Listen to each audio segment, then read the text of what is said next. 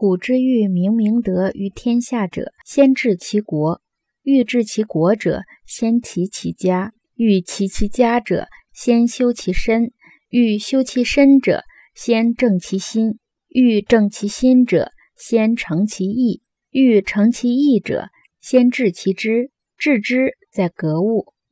本句主要讲古代那些想要将光明正大的品德弘扬天下的人，先要学会治理自己的国家。想要治理好自己的国家，先要管理好自己的家庭和家族；想要管理好自己的家庭和家族，先要修养自身的品性；想要修养自身的品性，先要端正自己的心思；想要端正自己的心思，先要使自己的意念真诚；想要使自己的意念真诚，先要使自己获得知识。获得知识的途径在于认识、研究万事万物的道理。